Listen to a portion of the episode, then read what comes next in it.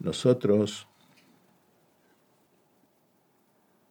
vivimos la realidad desde una interpretación de esta.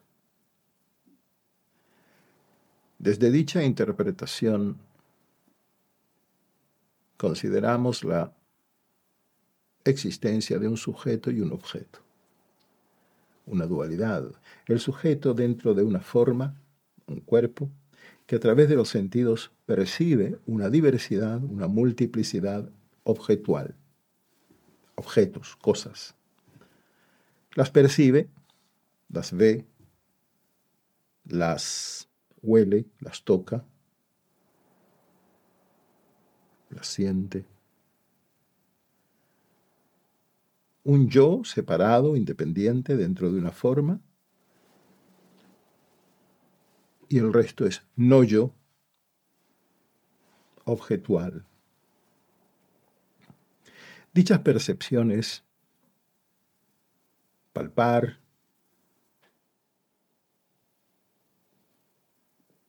oler, mirar, escuchar, de acuerdo a nuestra interpretación ocurren allí afuera, a lo lejos. Sin embargo,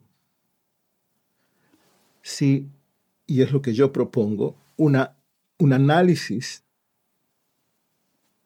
de nuestra experiencia, ver la experiencia, analizarla, explorarla, investigarla por nosotros mismos. Y de ser así, nos daríamos cuenta de que al ver un árbol, la visión del árbol no ocurre en el árbol, ni ocurre entre yo y el árbol, sino que ocurre en mí.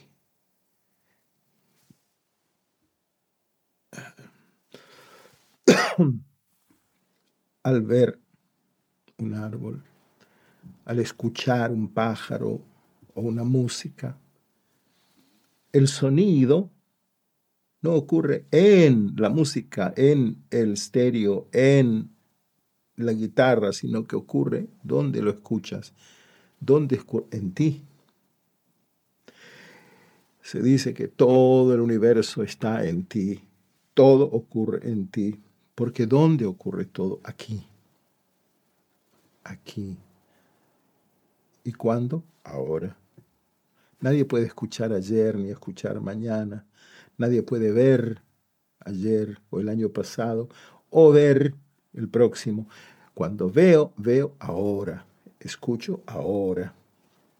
¿Dónde? Aquí. ¿Y dónde está el sujeto, aquel que escucha, que ve, que palpa texturas? ¿Dónde palpo la textura? En el objeto en la mano, no, aquí.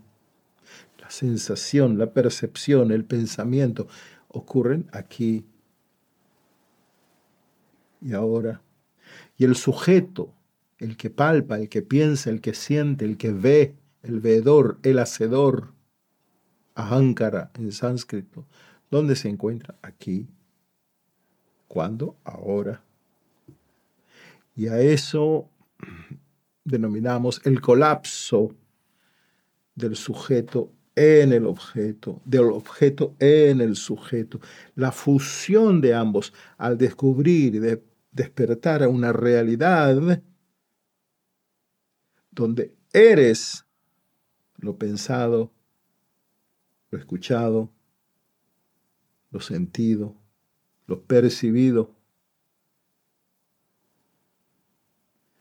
despertar a la realidad de que todo el sueño no era más que una actividad de una misma conciencia. Todo el sueño en el cual veías multiplicidad de carros, gente, edificios, no era más que una actividad de una sola mente que estaba soñando. Y todo este gran sueño no es más que la actividad de una sola conciencia, consciente de sí misma, de una sola percepción, percibiéndose a sí misma, de una sola conoceidad, conociéndose a sí misma.